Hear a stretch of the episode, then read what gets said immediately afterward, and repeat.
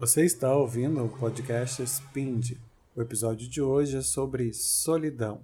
E esse conteúdo trabalha a parte de filosofia do episódio. O episódio na íntegra você encontra localizando pelo título Um Bom Momento Spind. Boa noite a todos, sejam bem-vindos para mais uma terça-feira de meditação. Nosso tema dessa semana é solidão. Esse essa palavra que é tão pequenininha, né? Tem só sete letras, mas que se torna gigante, principalmente quando a gente sente ela. É como se um buraco negro se abrisse dentro de nós e o universo todo que existe em nós se vai por esse buraco negro e às vezes a gente acha que de certa forma a gente não vai conseguir sair desse período, né? É um, é um ciclo que muitas vezes nos engole, nos devora e ele não depende do externo muitas vezes. Ele é muito mais interno do que externo. É bem comum a gente sentir solidão no meio de muitas pessoas. É bem comum a gente sentir solidão acompanhado. E é bem comum a gente sentir solidão até mesmo nas horas onde as pessoas nos estendem a mão, porque a gente às vezes compreende para nós, né, dentro da nossa compreensão, que esse outro, esse externo, ele não é tão compreensível das nossas pequenas coisas, dos nossos pequenos detalhes. Uh, nós somos seres humanos e os seres humanos da natureza são os animais mais frágeis de todos. São aqueles que precisam mais tempo de zelo dos animais maiores, né? Do, dos adultos, de certa forma. Uh, se a gente for olhar para todos os outros mamíferos, em um ano eles são independentes e são livres e podem inclusive já começar a constituir as suas famílias.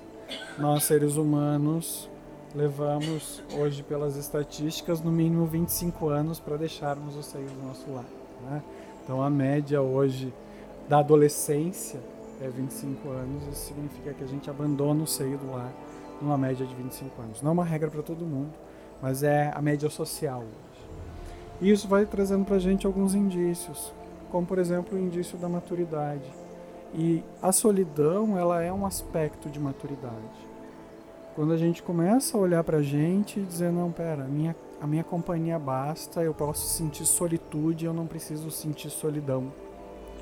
A solidão é muito mais um, um medo de estar sozinho ou de não ser capaz de sobreviver sozinho do que muitas vezes de se sentir só ou de se sentir abandonado. Porque quando a gente sente solidão, a gente sente como se a gente não tivesse luz, né? Como se o mundo não tivesse graça, como se as pessoas não nos compreendessem. É como se a gente falasse uma língua completamente diferente. Só que quando a gente vai tentar falar com as pessoas e expressar que a gente se sente sozinho, a primeira resposta dessas pessoas é: não, tu não está sozinho, né? Eu falo a mesma língua que tu. Só que como o falar é tão distante do interno, mesmo que as pessoas falem, a gente não sente essa presença. Porque além da solidão ser um sentimento, ela também é química. Né? A gente já vem falando terça-feira, depois de terça-feira, essa questão da emoção ser química, né? esse aspecto da emoção que vai entrar na nossa corrente e vai levar às vezes 48 horas no mínimo para deixar a nossa corrente para depois a gente está livre da química daquela emoção. Quando a gente fala de solidão, a gente está falando do mesmo sistema. É o mesmo processo que vai alimentar esse aspecto. Para que a gente não sinta solidão, a gente precisa desenvolver nossa própria companhia. Quando a psicanálise começou a surgir, Freud começou a estudar os elementos psicanalíticos, ele começa a se deparar com mais de um eu dentro de nós. E vai surgir a partir daí a teoria do self, né, do, do nosso eu, que a gente dialoga com as pessoas. O id, que seria o nosso eu animal, o nosso eu pulsional, aquele eu que tem as vontades, aquele eu que é instintivo. E o superego, que é aquele eu que nos dita as regras, que olha para nós e diz: tu não é tão bom, ou tu deveria ser melhor. E muitas vezes a solidão é uma desarmonia entre esses três eus. É uma desarmonia entre o eu que olha para o mundo, que é o superego, né, que compara as coisas do mundo e diz se nós somos bons ou não o suficiente para vivermos em sociedade, com o ego, que é o self, que é o eu de verdade, que é o eu que vive no presente. E muitas vezes esse id ou essa vontade que não é alimentada ou saciada. E esse desequilíbrio entre essas três coisas, esses três seres que habitam dentro de nós, vai fazer com que a gente se sinta sozinho, porque nenhum deles consegue conversar com o outro. O eu que vive no dia a dia não consegue corresponder às vontades desse superego que diz tu tem que fazer A, tu tem que fazer B, tu tem que fazer C. Tu tem que te parecer com a capa de revista, tu tem que te parecer com aquela pessoa do Instagram, tu tem que ter as mesmas respostas daquele empresário de sucesso que apareceu no programa da TV, tu tem que ter os mesmos resultados que aquela pessoa X, Y, Z. E às vezes nós não conseguimos, nós não damos conta. E quando o ego olha para esse superego e não tem capacidade de dizer, peraí, eu sou humano, eu não preciso dar conta, né? Quem tem que dar conta do serviço é um objeto que é utilizado para corresponder a uma determinada função. É uma pecinha de Lego que encaixa numa maquininha. Nós não fomos feitos para nos encaixar. Só que a sociedade quer que a gente se encaixe. E o superego olha para essa sociedade e diz: Legal, sociedade. Que bom que tu é assim. Vamos seguir esse conceito. Vamos encaixar os outros dois. Vamos encaixar o eu e vamos encaixar esse animal que mora dentro de nós nessa sociedade. E a gente não consegue. Por não conseguir, a gente acha que a gente é completamente diferente dos outros. E por não conseguir, a gente acha que ninguém mais entende a gente. E daí, quando ninguém mais entende a gente, a gente está sozinho. Mesmo que a gente esteja num show com 5 mil pessoas, mesmo que a gente esteja deitado na cama com outra pessoa do lado, mesmo que a gente esteja na sala de um terapeuta olhando para ele dizendo: Eu tenho dificuldades, né? mas ainda assim a gente não consegue se conectar com as outras pessoas, porque a gente não conseguiu se conectar internamente com as expectativas que nós acreditamos que o mundo tem de nós e que na verdade só nós temos de nós mesmos. Aquilo que vai pautar quem a gente quer responder para o mundo é a pergunta que a gente deixa dentro da nossa cabeça. E cada um de nós tem uma pergunta diferente.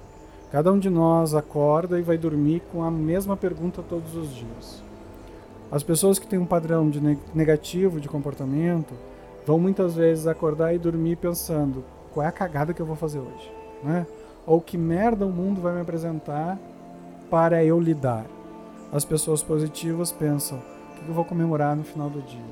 E nesse meio do caminho temos nós, né? Entre um extremo e o outro, que vamos muitas vezes variar entre essas duas opções, né? e vamos ser, ter quase um comportamento bipolar algumas vezes. E olhamos para o outro, para o externo, e está todo mundo mantendo essa fachada de que está tudo bem. Todo mundo está sempre bem. Né? Se a gente chegar numa loja para comprar alguma coisa, o vendedor vai estar tá super bem.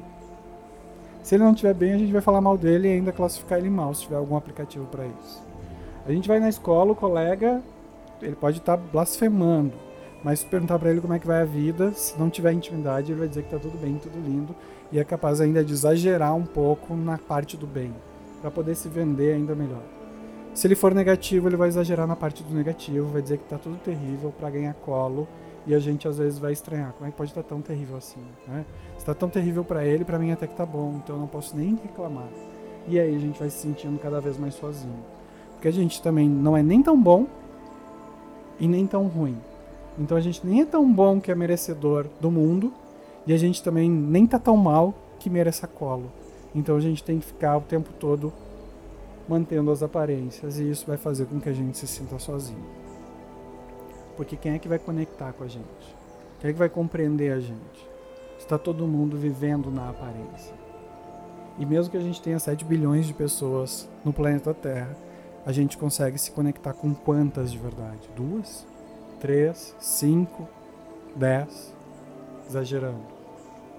E mesmo assim por períodos de tempo, né? A gente vai se conectando um pouquinho, algumas desconectam, outras vêm, porque nós somos um movimento. E esse movimento a gente precisa aprender a estar bem e a se dar bem conosco, para fazer essas três pessoas que moram dentro de nós poderem conviver. Para que o ego olhe para esse mundo e diga: peraí, eu vou corresponder a essa expectativa ou eu não vou corresponder a essa expectativa, mas eu tô bem com isso. Beleza, eu me amo. Bora para outra. Vamos para a próxima. E assim a gente vai fazendo da solidão um aspecto de solitude, né? De poder, OK, estou em casa sozinho hoje ou estou na rua com mais 5 milhões de pessoas, mas eu estou bem, eu estou íntegro porque as minhas três pessoas estão em sintonia. É um aspecto que ele é delicado, né? Porque dificilmente as outras pessoas vão entender daquilo que a gente está falando, porque nem todo mundo sente solidão ao mesmo tempo. E quando a gente sente solidão ao mesmo tempo que outra pessoa e a gente troca e diz, ó, oh, tô me sentindo só, e outra pessoa diz, ó, oh, tô me sentindo só, a gente já não se sente mais só, né? Porque a gente tem a mesma, mesma dor. E com as nossas dores iguais, ou os nossos amores iguais, a gente vai encontrando correspondência. Só que a gente vive numa sociedade que não aprendeu a trocar, aprendeu só a expor. Então, quando eu tenho uma dor, eu exponho. Quando eu tenho um amor, eu exponho. Agora, eu não estou pronto para trocar a dor. Né? Para chegar para outra pessoa e dizer: olha, isso me incomoda. E outra pessoa dizer: isso também me incomoda. A maioria das vezes é: isso me incomoda, pô, eu não quero ouvir nada disso, isso só está me incomodando. E a gente acaba nem ouvindo o que a outra pessoa está falando. E isso vai gerar afastamento, isso vai gerar solidão.